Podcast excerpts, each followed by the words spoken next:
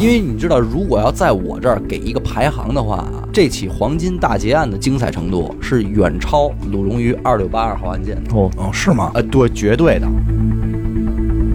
当年这项任务可是严格保密的，你们七个人都不可能知道盒子里是什么东西。你怎么就知道里边是黄金啊？当年那会儿在上海可是有这个青红帮的，对，那这么大的案子，有没有可能是他们干的呢？说实话，就这个案子能进行到这一步，啊已经很了不起了很了不起，对，没错，已经对很吧？了已不起经很了不起了，我觉得能找着老七就已经算是奇迹呃，了。这很呃这很奇迹了。对，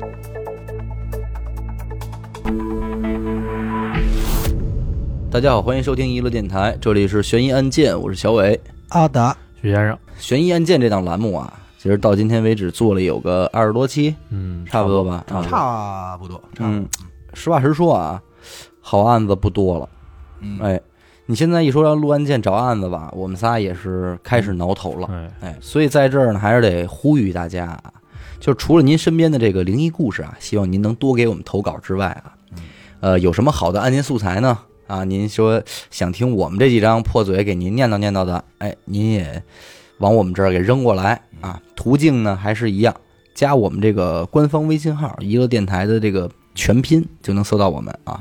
想哎想进群也是这个号啊，我拉您进群。嗯还是老规矩啊，就是别别，咱尽量不在评论里说留啊。啊，对，那天就是啊，有一位听众给我发来了一个私信，嗯，我这一看呢，是一个案件的分享，嗯，题目是“一九三一黄金大劫案哦，”。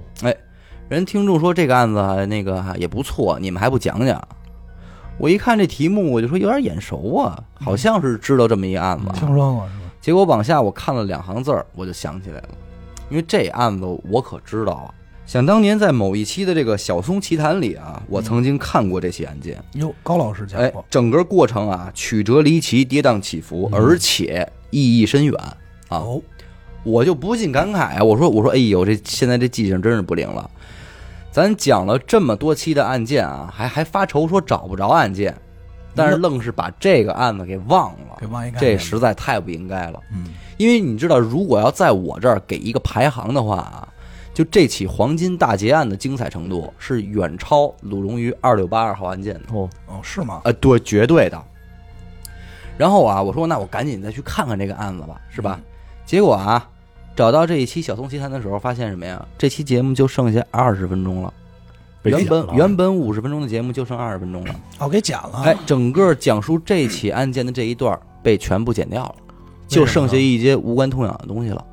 哎，呃，具体原因呢，我觉得也不难想象啊，明白，毕竟咱们也是电电台的嘛，所以这个嗯还各种能理解，能理解。嗯毕竟有这些事儿，哦，就是前一段时间是被剪掉了，是嗯我吧？估计啊，就是彻底剪掉了。啊应该要是能剪的话，应该也不是前段时间，应该剪了有段日子了。实际上，《小松奇谈》这档栏目里里外外，从小说到《小松奇谈》下架的节目、剪掉的节目也不在少数。嗯啊，对。但是呢，咱们这个案子没有问题，为什么呢？因为我在这个中华网上啊，嗯，也找到了这起案件的资料。全部详细的这种，呃，不能说那么详细吧，但是哦起码也有这件事儿就的有提记及录。嘛。哦，哎，所以它不是一个什么秘密的事儿。嗯啊，它是一个公开的案件。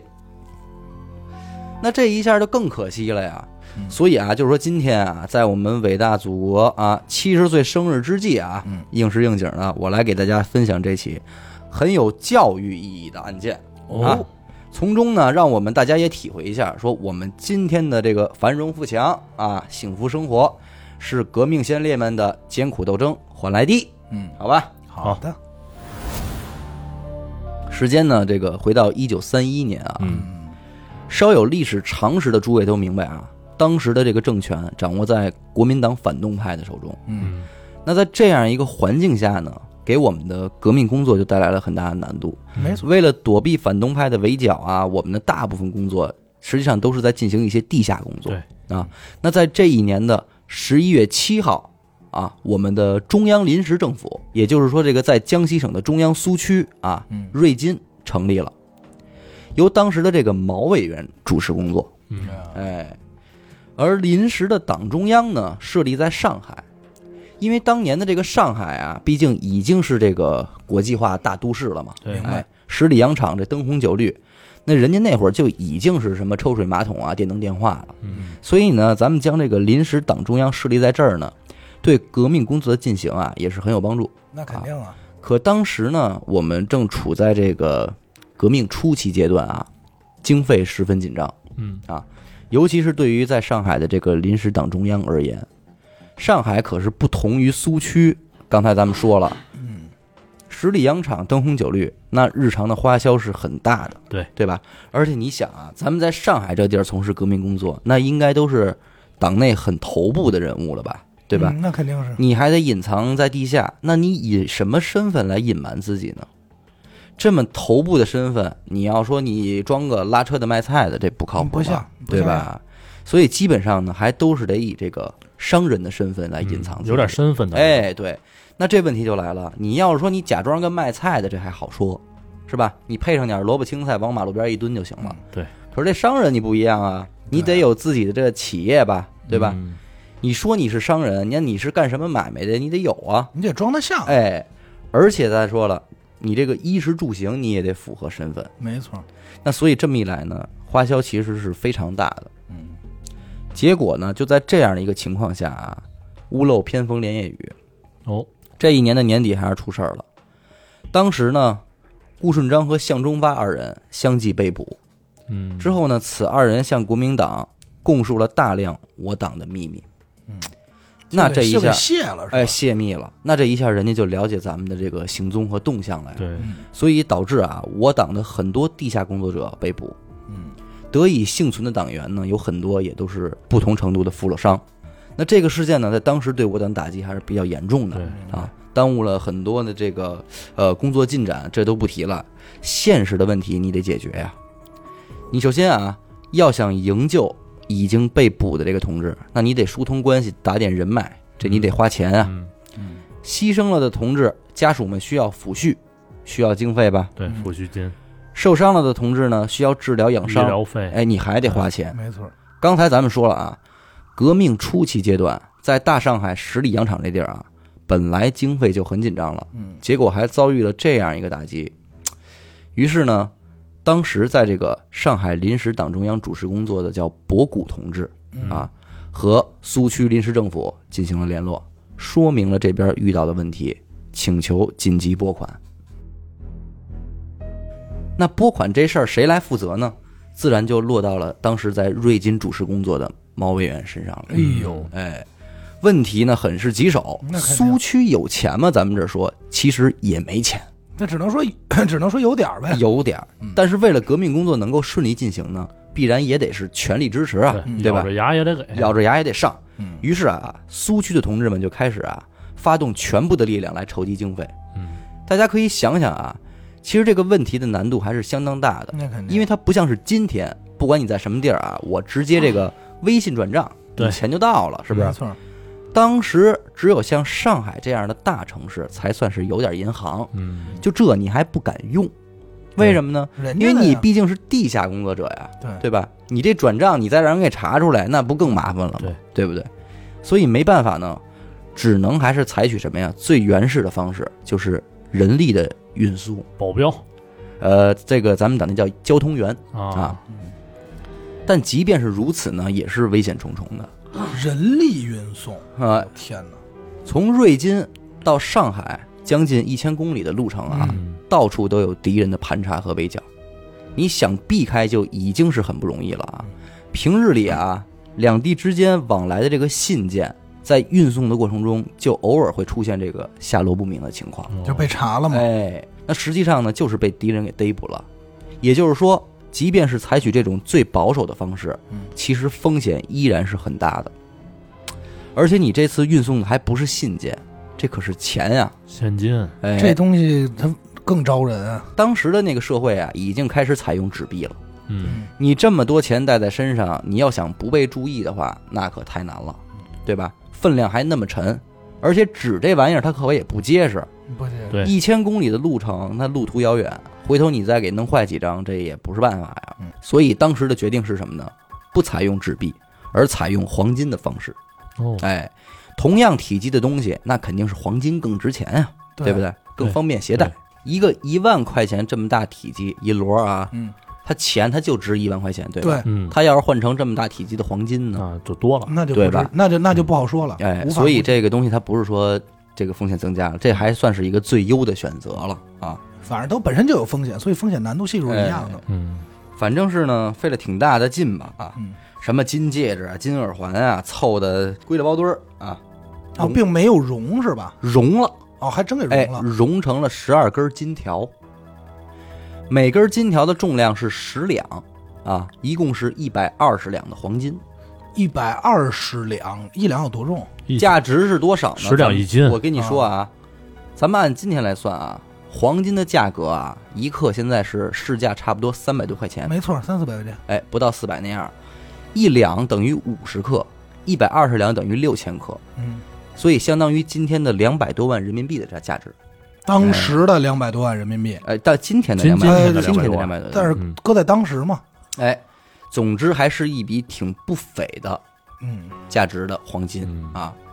可这事儿的难度啊，它不仅仅是凑钱这么简单，嗯，啊，关键是这批金条如何才能安全顺利的送到上海，对啊来解这个临时党中央的燃眉之急嘛？嗯从某种角度而言啊，这件事儿可以说是只许成功不许失败的，那肯定。所以一定要确保万无一失才行。对，特意的挑选了七位交通员负责路上的运输任务。嗯，为什么要是七位交通员呢？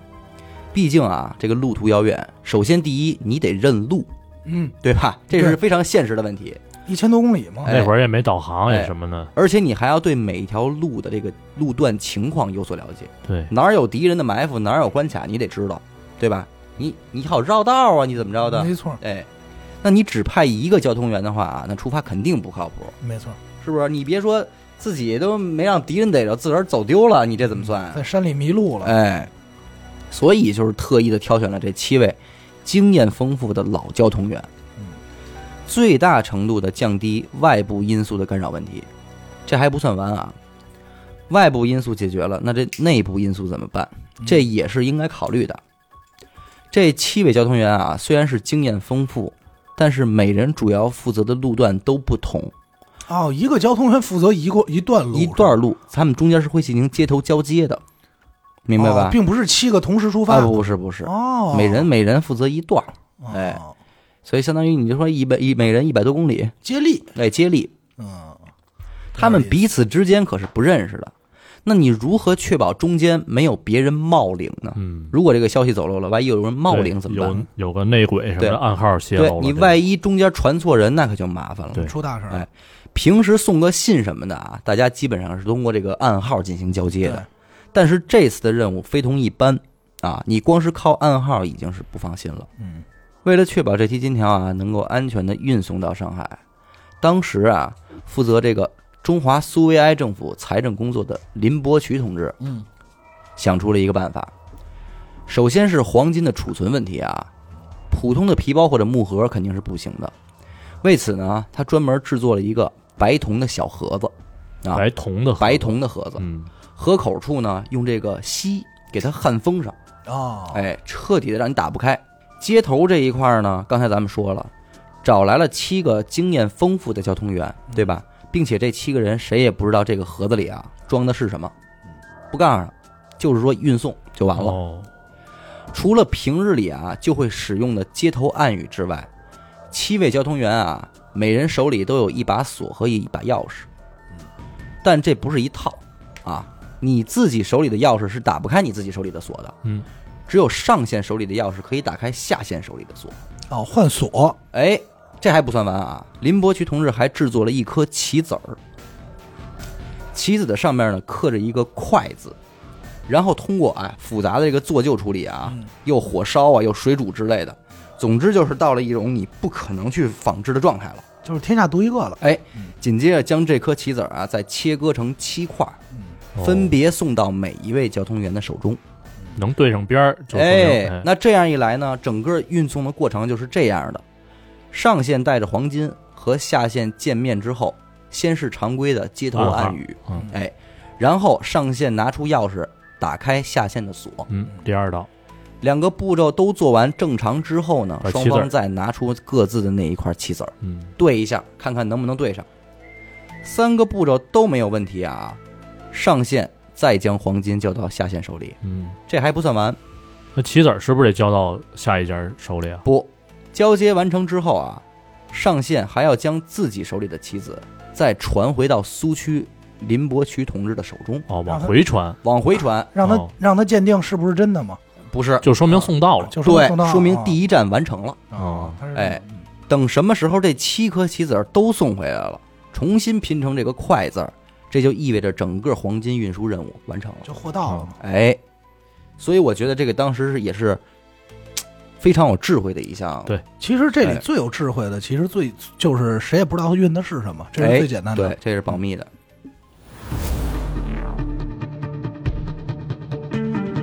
一切准备妥当之后啊，嗯金条就交给了第一位交通员嗯，啊，运送任务正式开始。很顺利啊，没过几天，第一颗棋子就回来了。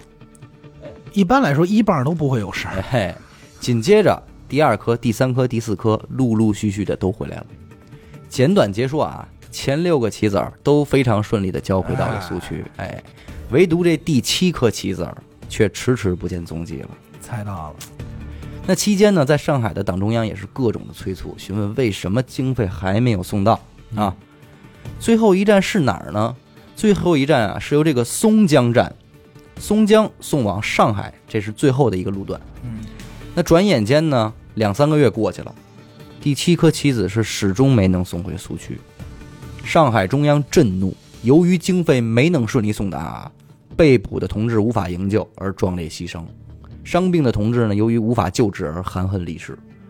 临时中央呢，甚至窘迫到连房租都付不起了，哎呦喂，因此呢，这个党组织受到了重创，毛委员也因此受到了批评。当时呢，也是下令由苏区的这个政治保卫局啊和上海的这个中共中央特科情报人员啊对此事进行侦查，可是难度很大。怎么呢？因为那个时候它不比今天。开始我说过，当时的政权掌握在国民党反动派的手没中，错，嗯，你能够躲避对方的围捕和盘查就已经很不容易了，你还想去调查别人？更何况当时这个上海啊，可谓是这个鱼龙混杂，反动派的白色恐怖啊，这个青红帮的各类势力，外加上各种洋人的租界，那人与人之间的关系非常复杂。在这种背景环境下啊，以当时地下党的能力，想要彻查此事，那简直就比登天还难。太难了，这哎这就不好，这就不好调查了。因此呢，这个此案一度就成为了一桩悬案。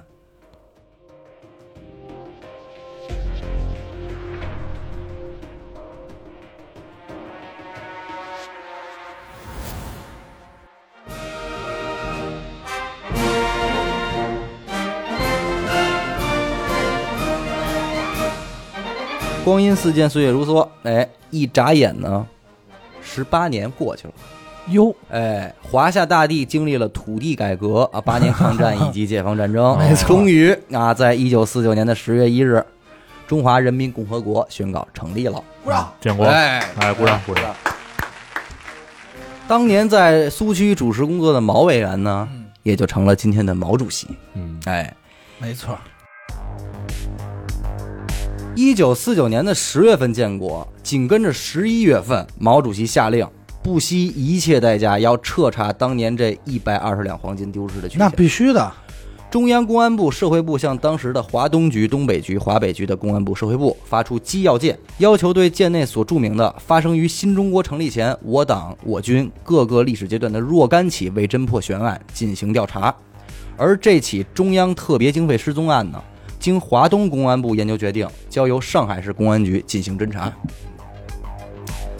当时啊，黄金丢失的这一站是松江站。嗯，按理说呢是应该交由这个松江进行侦查的。嗯，当时的这个松江呢是属于这个江苏吧，呃苏南行署啊，啊，离上海也不算远。嗯，可是呢，上海毕竟是大城市，基因还是好，嗯，还在任的这个老侦查员呢也都比较多，而且相对而言呢能力也是比较更强。更强一些对。哎，所以最终这起案件呢，就落在了上海市公安局啊。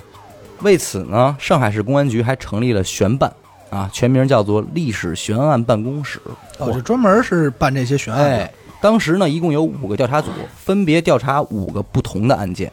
咱们今天说的这起特别经费失踪案啊，就交由了三组的四名老侦查员进行调查。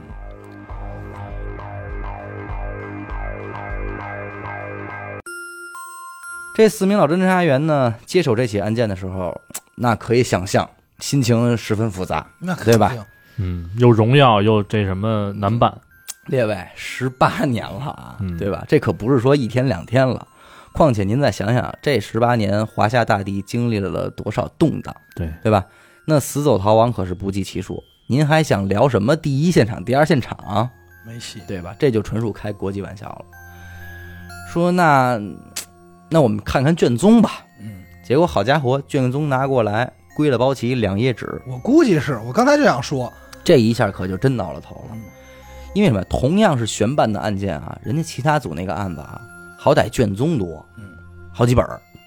您这归了包齐两张纸，这这怎么下手啊？是不是？你拆碎了也就是只多点边防部首嘛。嘿，但是挠头归挠头啊，嗯四名老侦查员也是不敢怠慢。那肯这可是毛主席亲自下令要彻查的，容不得一点马虎，嗯硬着头皮查呗，对吧？毛爷爷肯定是要调查清楚的。哎，几个人一琢磨呢，说那要查呢，咱们从哪儿开始查？从根儿来呗。嗯，当年黄金是由谁发出去的？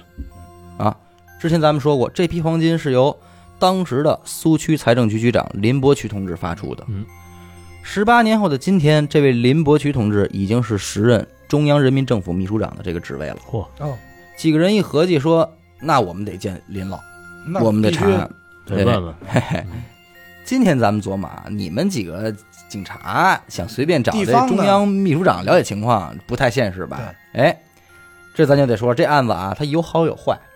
也正因为这起案件是毛主席亲自督办的案件啊，所以故而所到之处一路绿灯，各级部门必须全力配合，嗯，所以一点不费劲儿啊，不立刻不管你官儿多大，必须接受调查。哎，，对，对立刻开介绍信进京见林老。嗯，几个人见着林老以后就问啊，说那个老先生，您还这事儿您有印象吗？啊，我们来为这事儿来的。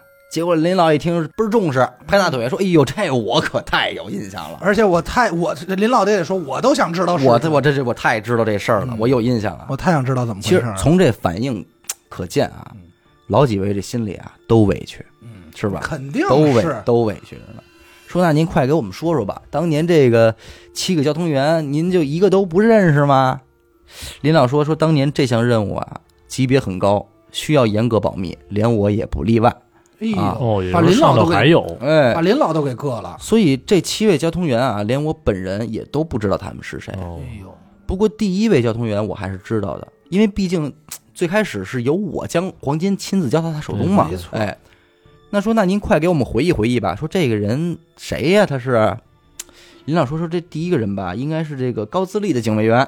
说别的我就不知道了，我就知道他是高自立的警卫员。这高自立是谁呢？嗯当年在苏区是担任这个三军团的政委啊。嗯啊，于是几个人呢又去见这个高先生。嗯啊，说我们是来查这起案件的。说您还记得当年您那个警卫员是谁吗谁？啊啊，姓高老什么说我记着呢。说那个当时我那警卫员现在在这个广西当副师长呢。嗯嚯，说你们官找去儿都吧不。小，哎，这都成了的啊。得，这几个人呢又咣叽咣叽又往这广西跑啊。真不近。问这第二个人长什么样啊，有什么线索呀之类的。其实这七个人啊，他们彼此之间啊也都是不认识的，但是当年呢，他毕竟接过头，所以好歹是见过长相，对吧？最重要的是可以庆幸的是啊，这些人当时都是交通员，那可都是老革命了嗯。比起咱们其他案件里那些目击证人啊，那还是素质过硬的，那肯你能明白吧？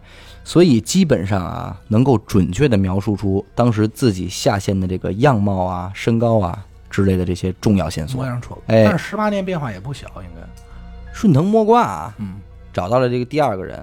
这个人当时已经是这个某个县的县委书记了啊嗯，这又继续询问说，反正就是简短截说吧啊。嗯，难度虽然不小啊，但是这个七位交通员中啊，前六个人也都算是顺利给找着了。嗯，其实我跟你说，我就关心老七，你就关心老七是吧？对，因为哎就在老七这丢的嘛，我跟你说，你往后听吧。是吧？这第六个人呢，名字叫做刘志纯。刘志纯哎， 现在应该也是当官了吧？你听着啊，啊，找到他的时候，当时他正在一个竹行里边工作。什么什么地儿？竹行，竹子的竹，竹行，正跟人那儿给人编竹子呢，就是卖竹子的、哦啊卖竹物的，就是是老六是竹吧？筐啊，竹椅对对子，对正给人哦正给人。这是有。点一撸到底的意思。哎说到这儿呢，听众就纳闷了，说前面这些人都这位高权重的，怎么这位就改改编竹子了？嗯，怎么说呢？呃，当年的这些呃交通员啊，主要都是地下工作者，嗯，平日里呢也都有各自的这个正常身份和工作嗯啊。一旦接到了党的任务，这才会动身执行任务。任务完成之后啊，仍然还是回到生活当中去嗯，隐藏自己的身份。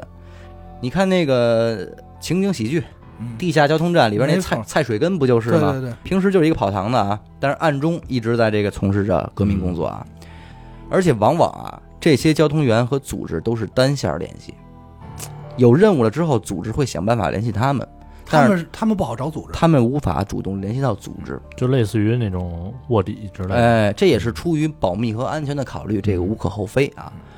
而这位刘志纯同志呢，自从当年完成了这个运送黄金的任务之后啊，就再也没有接到过组织上的任务了。啊，啊，一直在这个驻航工作到今天。当然，通常这种情况呢，就是因为他的上级很有可能在战斗工作中啊牺牲了，嗯，就已那就经不好联哎系。，那对，那这名下线也就算是失联了，哎，所以在这儿咱们还是得说，我们今天这个繁荣富强的幸福生活啊，除了要感谢这些功成名就的革命者，也要感谢这些平凡的无名英雄，对吧？也是，他们也是冒着这个生命危险在为大家奋斗过的。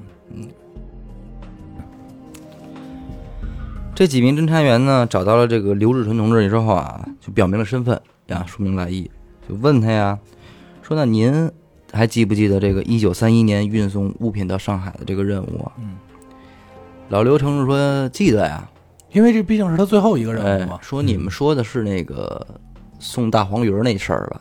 大什什么？大黄鱼儿这黑化了，这就算是哦明，白吧？就是金条的意思。也咱就们是这说个他知道这里边是什么对啊，金条大黄鱼儿，哎，你们跟侦查员的反应一样。他怎么会知道这里头是是？这一句话不光是你们有这个嘖惊讶的地方啊，对啊，侦查员也就注意了，说不对吧？说当年这项任务可是严格保密的，嗯，你们七个人都不可能知道盒子里是什么东西，你怎么就知道里边是黄金啊？ 那这一问呢，老刘就笑了， 说：“咱们都是干这个的，说我也算是老革命了啊，这点事儿我才不明白。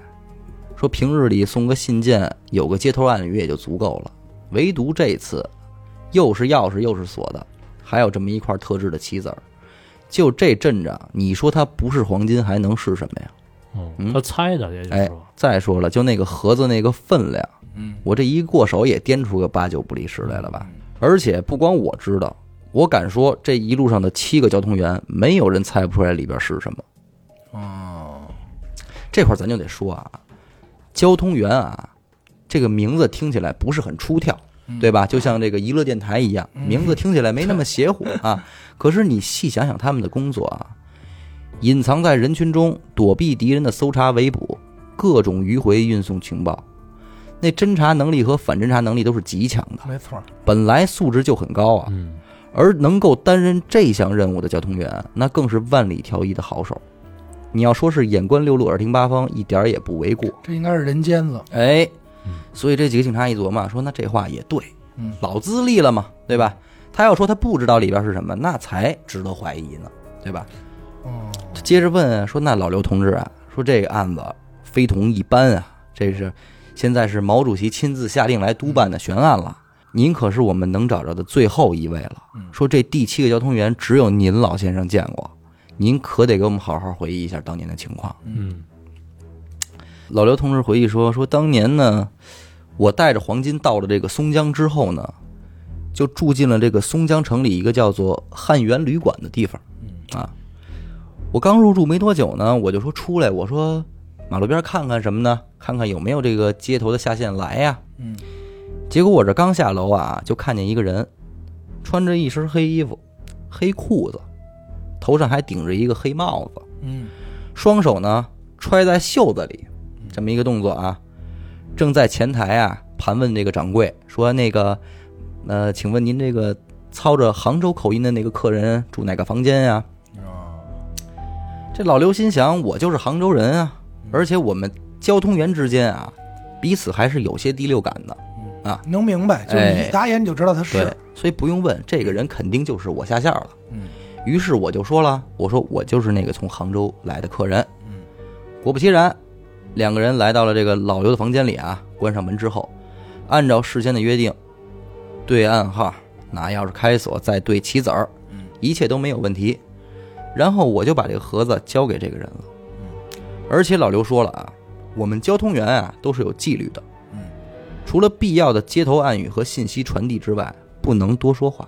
这两个人既然能执行这种任务，那这方面肯定不会差事儿。嗯，肯定是高素质，哎，所以两个人除了必要的交接之外啊，并没有多余的沟通。你肯定是不会坐那儿聊天的。哎，黑衣男黑衣男子呢，拿着盒子也就离开了。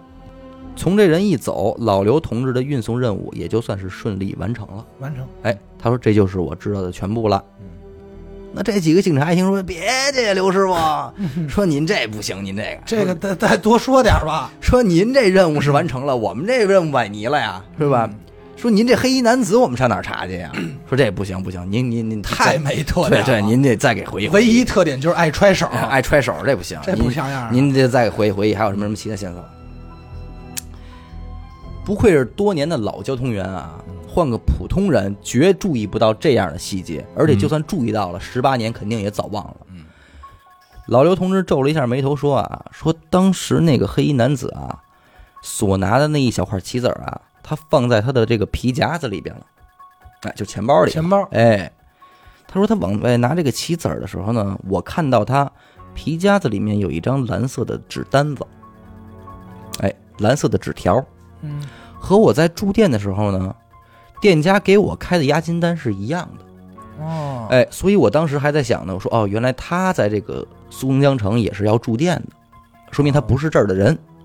嘿，哦这几警察一听就高兴了，说得嘞，说这就比那个黑衣男子强啊，嗯，是吧？你太好了。好，高高低给点儿啊。哎，住店的是吧？查，不愧是毛主席亲自督办的案件啊，所到之处绝对是一路绿灯，嗯，那肯定。把整个松江的旅店老板全部集合过来，什么关门了、倒闭了的、开着没开着的都不管，你们就来。嗯，其实不算多，因为当年这个松江这个地儿啊，其实不是什么多大城市，嗯它就是一个很小的这个小城乡啊，一共就五家旅馆。啊，没多少人，没哎嗯，凑齐了之后呢，就开始这个翻查账本啊、查记录什么的嗯。十八年前住店人员的登记，有记录的查记录，没记录的所有人一块儿靠回忆哎忆，，给我想。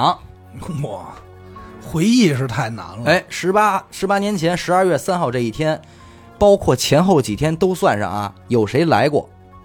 结果查来查去呢，这一天啊，整个松江城所有的旅馆就住过三个人。哎呦，就三个人，就三个人，除了这位正在编竹子的刘志纯同志啊，就是一对儿年迈的老夫妇，嗯，完全对不上啊。哦，那有可能就是老七是提前住店的，提前更早的时候就住他了。前后几天都对查啊，了，都查了，哎，嗯，别的实在就没有人来过了。那这一下，这几位警察心里就又凉凉了，因那为就你只能是从这夫妇你下手了。明明就是有蓝单子呀，嗯对吧？而且这个人啊，揣着手还没背包，他可见什么呀？他一定是住店的，对啊，不然的话他怎么？什么行李都没有。哎，什么行李都没有，要不然这不对呀、对啊，太轻装上阵了呀。而且他肯定不是本地人，为什么这么说呢？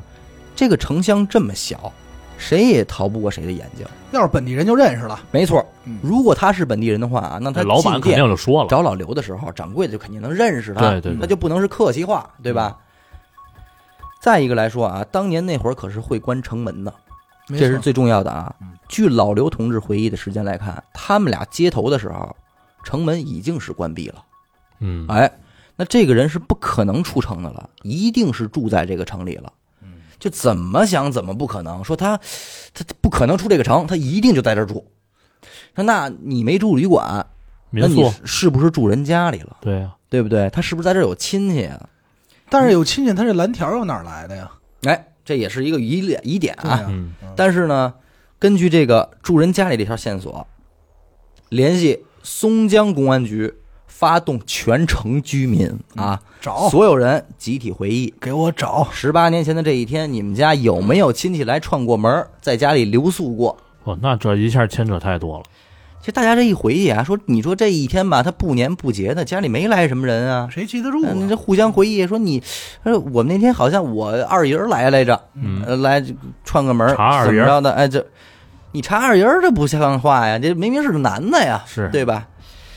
有的说是我表姐来过，反正就是一番调查之后啊，仍然是没有什么有价值的嗯线索。结果这一下，这个几位警员的这个心里也有点灰了，说那这查不下去了，明天一早傻没法啊吧交代。不行就回上海复命去吧，先嗯说看看再有没有什么其他的办法之类的。哦，临走的这天晚上啊，这哥四个中的就是几几几个警员啊，嗯其中一个人啊说：“我这儿啊有一个老战友，嗯在这个松江城啊担任这个营长啊呢、嗯，说你们呢，咱们跟我去瞧瞧他去嗯吧。说咱们也别白来这一趟，我也得叙叙旧，既串然串嗯门儿就到这儿了，就就嗯聊聊呗。嗯结果好家伙，老战友一听说怎么着，上海来的侦查员那十分热情，好嗯好招待嘛。接待一下，哎，给炒了一桌子菜，大家一块儿就吃饭呀、叙旧什么的。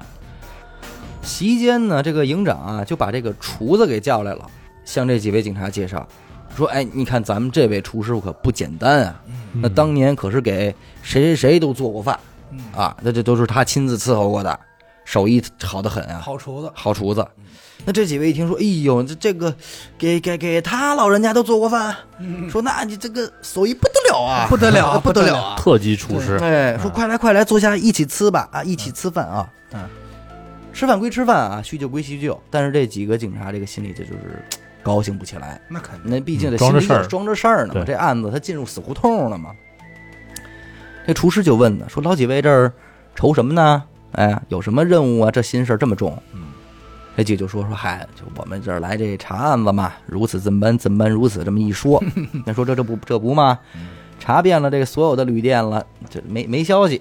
啊，你说这事儿怪不怪？这按理说，这应这该啊这个级别的交通员，那绝对是行事谨慎啊，他一定是提前三天就得在这儿等候他的下线。嗯，结果我们找了这么多的地儿，就愣是没有信儿。这不嘛，明天我们就这拍拍屁股就回家了。说再想想办法吧。厨师一听呢，说：“哦，这事儿啊，说那我能给你们哥几个提供一个线索。哦，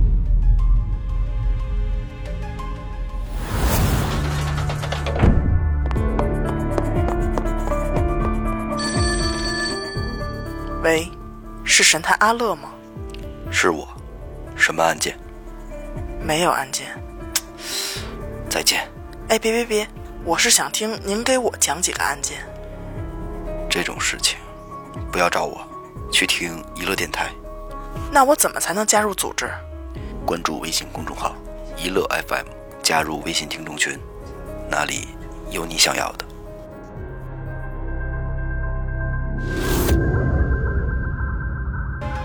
这厨师有道啊，说这松江城啊是有五家旅馆不假，嗯但是驻松江的保安团自己有一个招待所。哦，哎，这个招待所呢，主要是保安团开会的时候啊，周围这些保安队长开完会太晚回不去家，那城门一哦关回不去了，就在这儿住一宿。一般是不对外开放的，嗯那所以这个呃村民们啊，这个乡里人也不知道这事儿。嗯，如果是外省人来的话，也都得是凭这个介绍信才能入住。就是内部资源。哎，对，这这事儿老百姓都不知道。嗯，我为什么知道呢？因为那会儿啊，里边那团长老请我这个过去做做饭嗯饭去，所以我知道这事儿。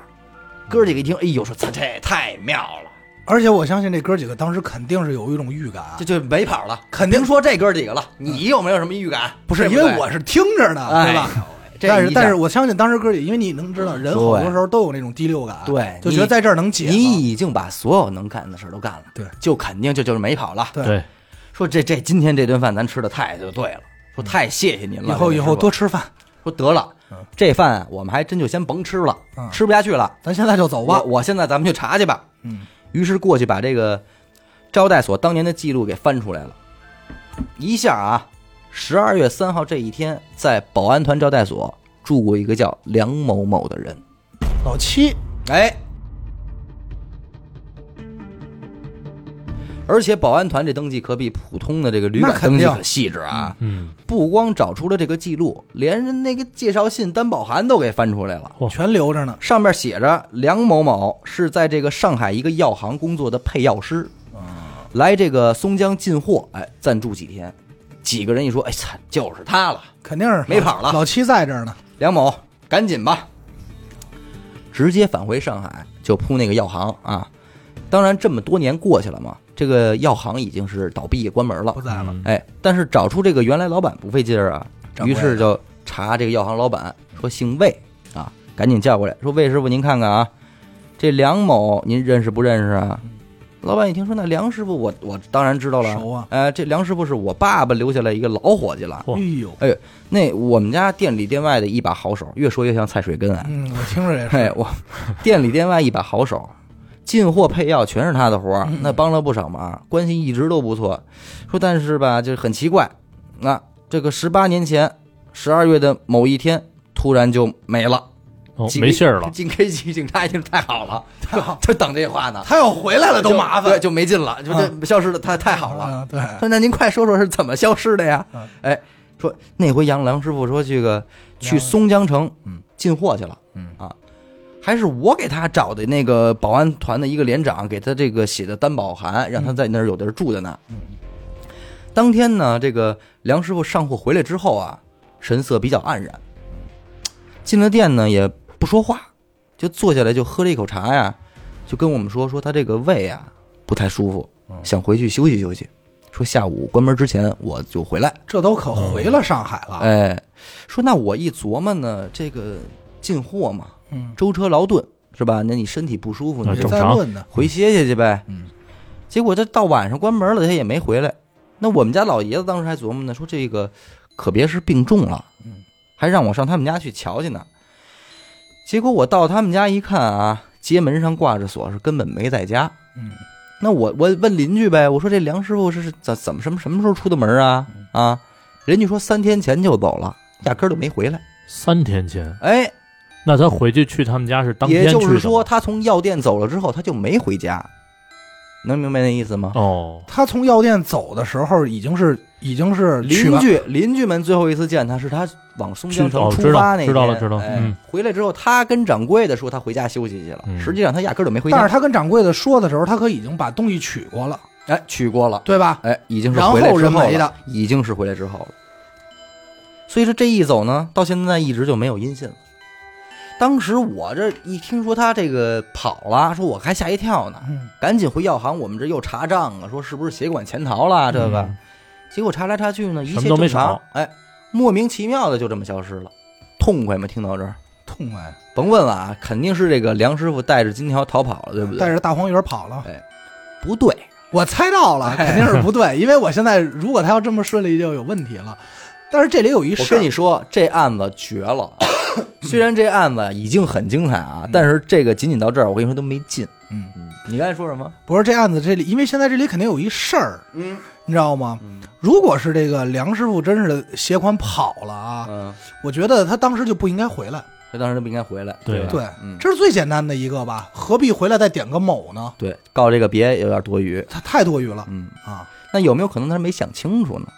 嗯，犹豫坐这儿了喝了一口茶，才下定决心说别别闹了。应该也不至于那么长时间，要有什么想法，肯定早就明白了。嗯你我现在在想一事儿，你说当时去接货的这人是梁师傅吗？是老七吗？身份被替换了吧？这会儿我会告诉你嗯，是梁师傅，哦，确实是他。确实是梁师傅哎呦，那就是只能是中间还出事儿了呗。出事儿了。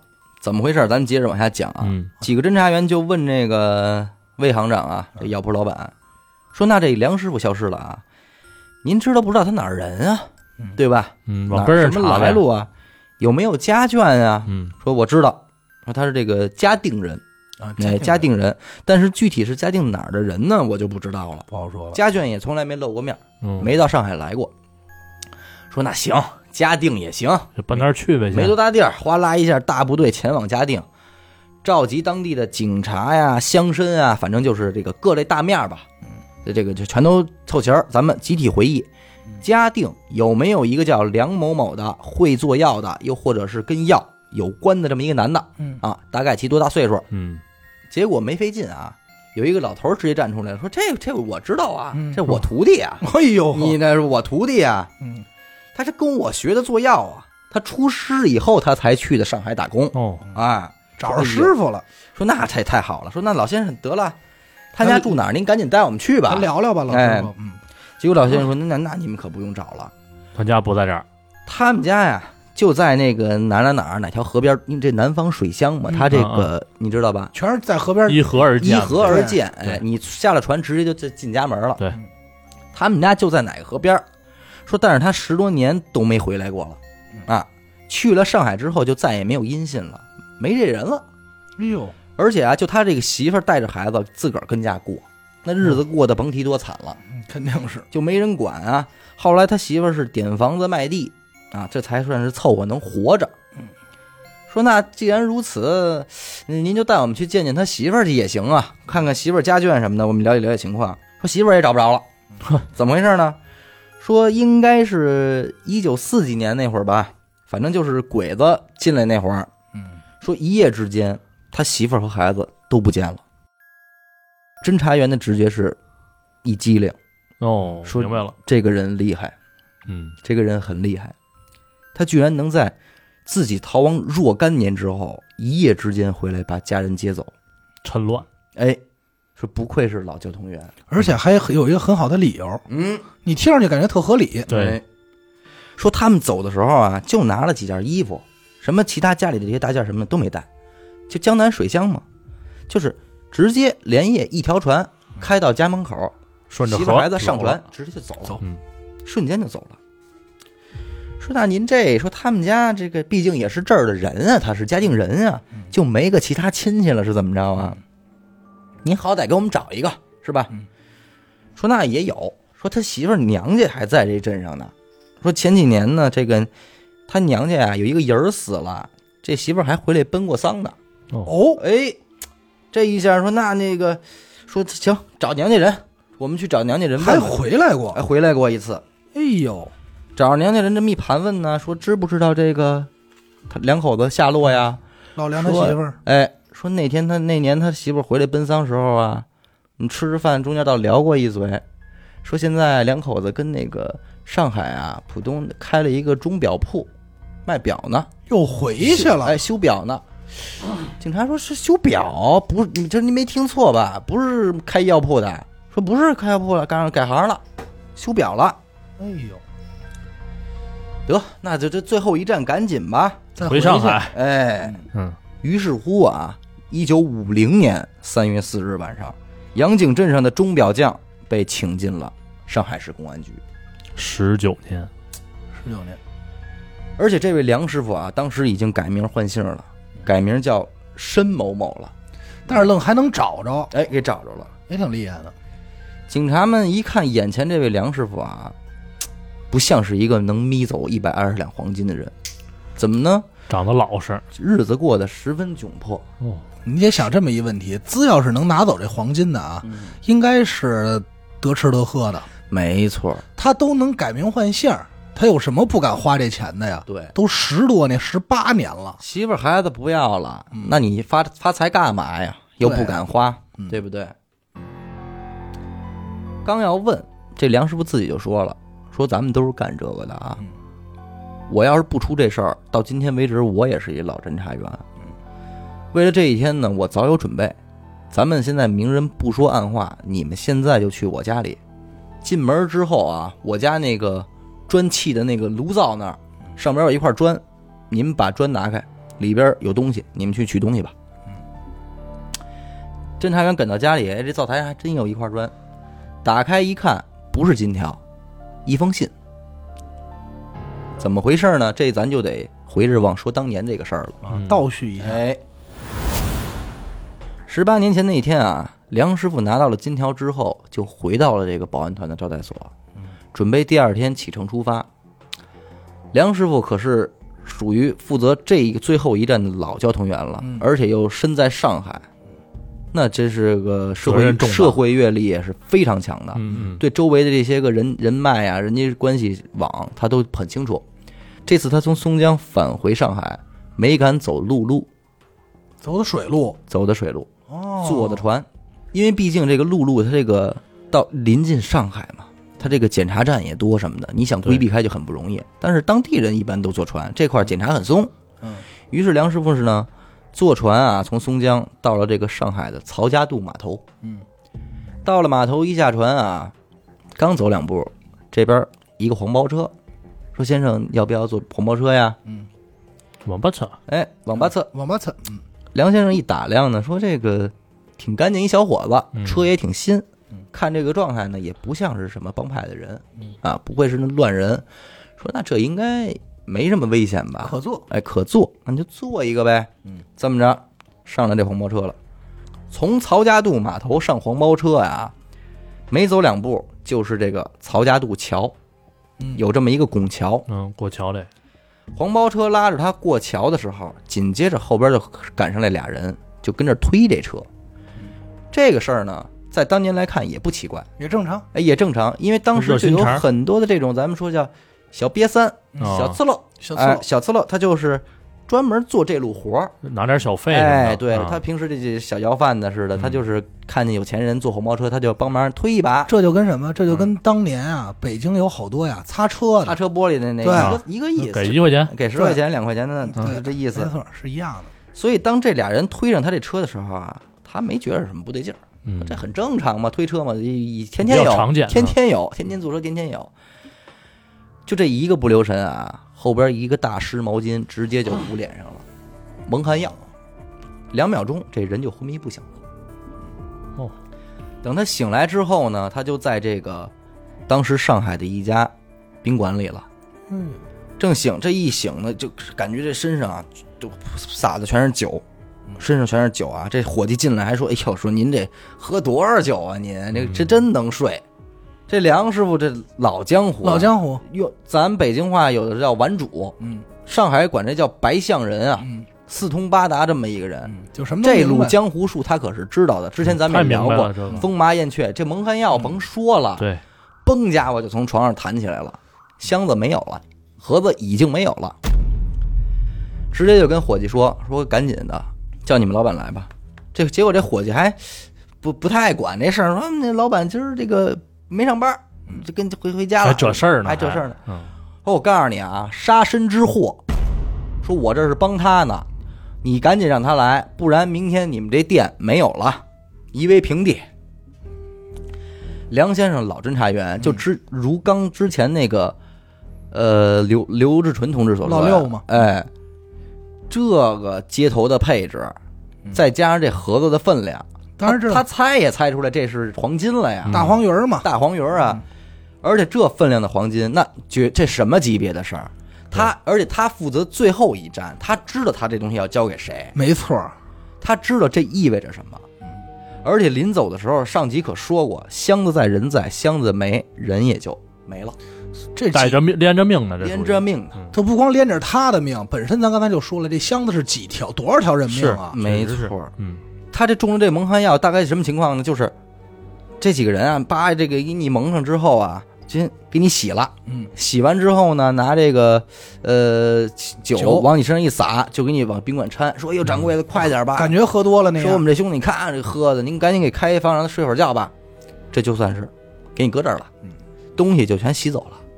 结果这个老板一来啊，说我我告诉你啊，我现在跟你说，我在你这儿丢了一百二十两黄金，你也是街面上的人，你闻我这身酒味儿，蒙汗药这户这出你知道吧？嗯，这活儿就是在你们店里办的，啊，我是什么身份你也甭管了嗯。现在你干一件事儿，写下来，哪年哪月几点几分，什么人，我是怎么进你这店的，如实写出来整个过程。哦，你给我写，说你要不写杀身之祸，明天你这啊哦相当于店让他留一就证据，对就没有了。啊，你给我如实写。这掌柜的一听也吓坏了，因为你想大上海鱼龙混杂，他不知道他惹了谁也哪，不敢惹啊，他哪路神仙谁知对道对啊对而且这么多的黄金，啊，这么大的量呃这这老板一想说，那我写就写吧，我这个嗯就给人做个证起码起码能证明不是我干的呀，对对对吧？嗯吧？保我一平安，老老实实的写了这么一个过程，然后又盖上这个印章啊什么什么的，嗯哎大，爷这算是交给了这个梁师傅。老七，哎，这个时候梁先生拿着信封，这才是回到了药行，哦进屋喝了口茶，然后一走了之了。哦哎，回去得证明一下我回来了。我回来了，哎他可能也就是回去沉了一下，嗯，就是为了跑路了。想跑路了。嗯对对，因为他知道这自己犯这错误太严重了。嗯对，但是他留唯一留的这个写信是想说什么什么呢？这钱不是我是拿我的，责任，但我不是弄丢我拿嗯了，但不是我眯了的，嗯是我弄丢的。眼明正身，这是。哎，所以这才有后来侦查员从他们家这个砖这个灶里边啊，把这个信拿出来这个事儿。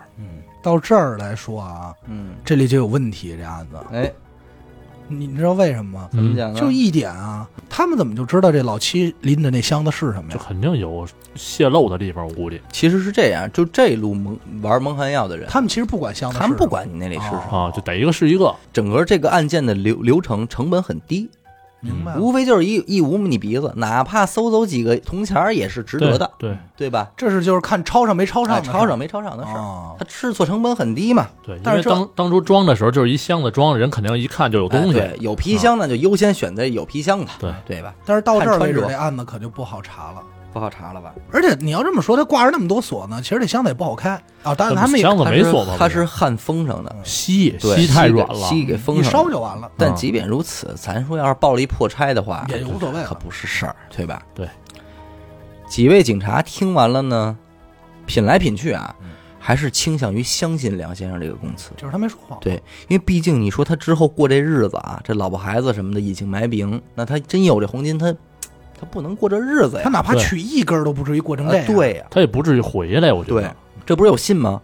提审当年那个旅店老板，嗯，询问到底有没有这事儿。嗯，结果老板来了之后啊，什么都不说，嗯，死活不承认，没这事儿。直到啊，警察说出“捏气”这两个字儿，什么？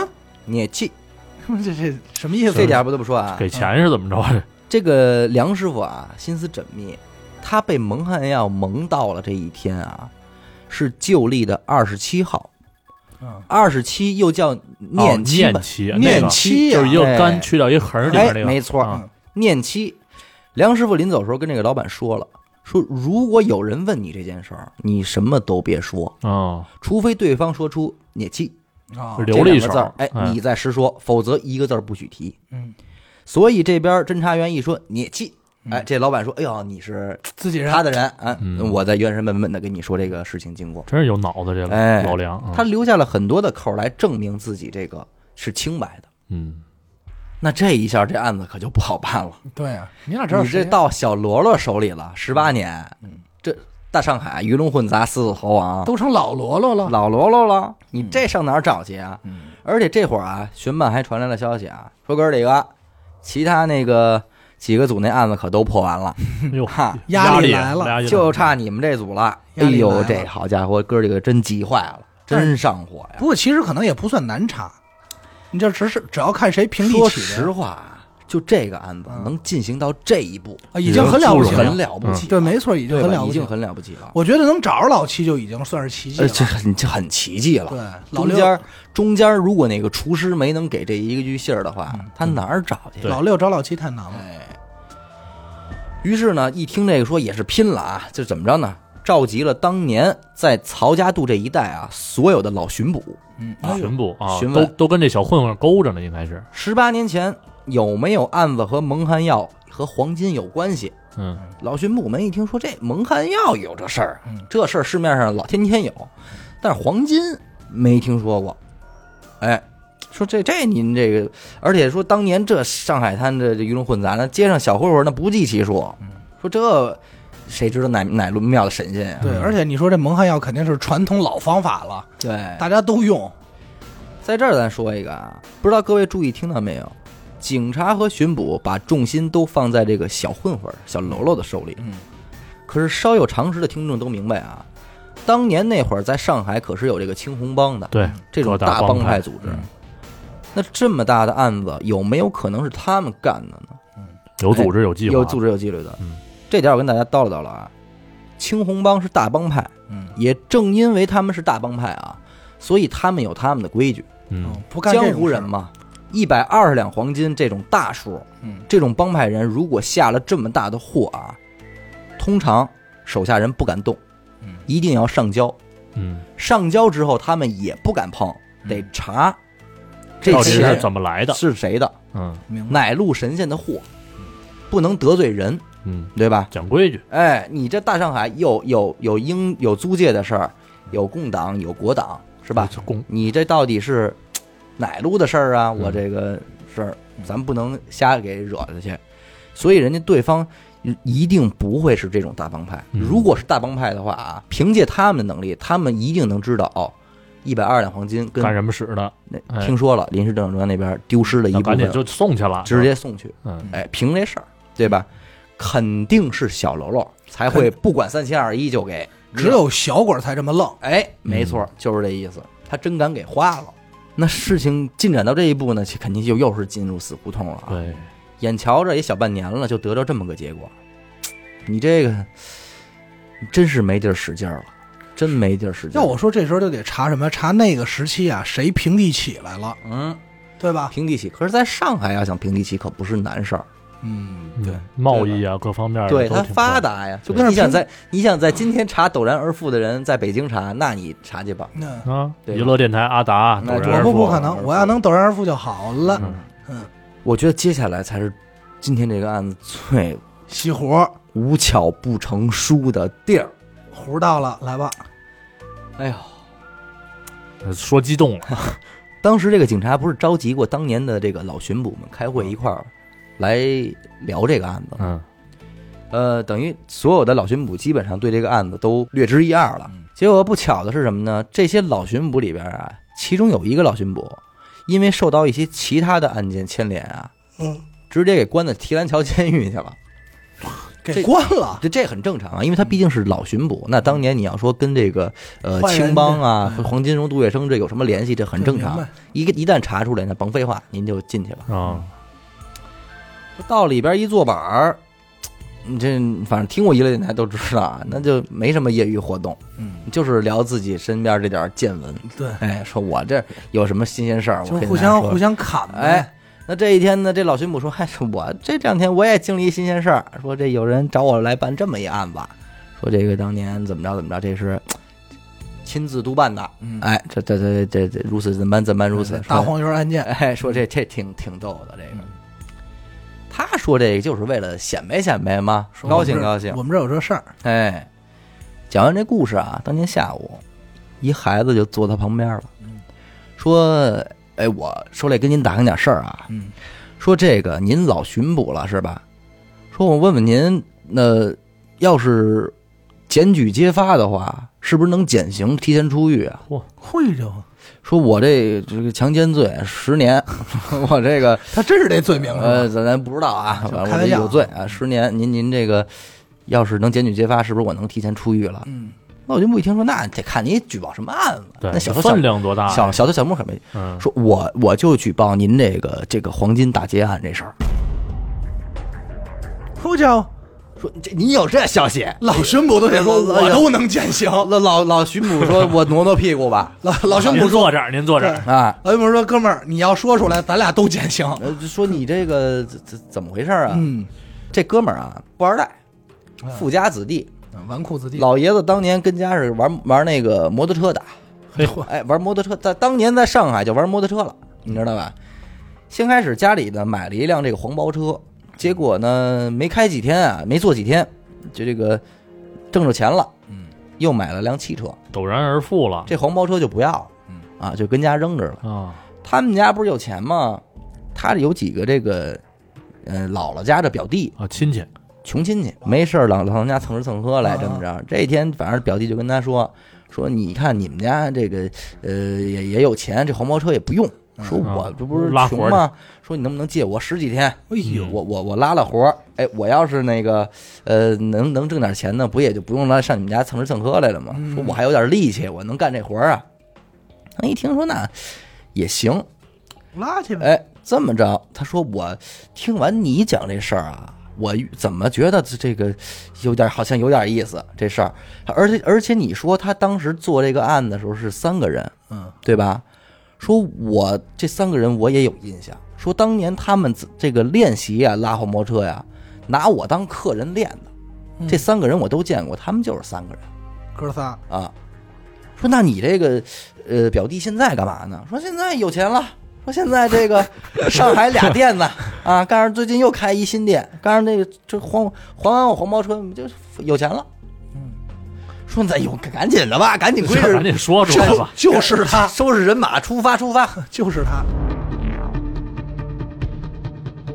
于是乎啊，上海的侦查员找到了这位，老巡捕直接找到表弟了，还找找啊还找什么老巡捕啊就？直接去了，直已接经就跳过出狱那一段哐了。哐一上铐子，嗯，哎，直接就给逮了。带着梁师傅一去，说您认识不认识这人？说没错，当年在曹家木码头，我就上的是他的车，认出来了就是他蒙的我，直接就给铐了。漂亮，甚至还从另外的一个人家里边还搜出了没花完的金条两根儿，还有没花完的，就这还有没花完十的是。八年了没花哎完真太镜精华花了。嗯，而且挺逗的是啊，这哥仨里边，其中有一个人啊，这十八年辗转反侧啊，还又参加青帮，又参加红帮，最后还参加革命工作，还抗日牺牲了。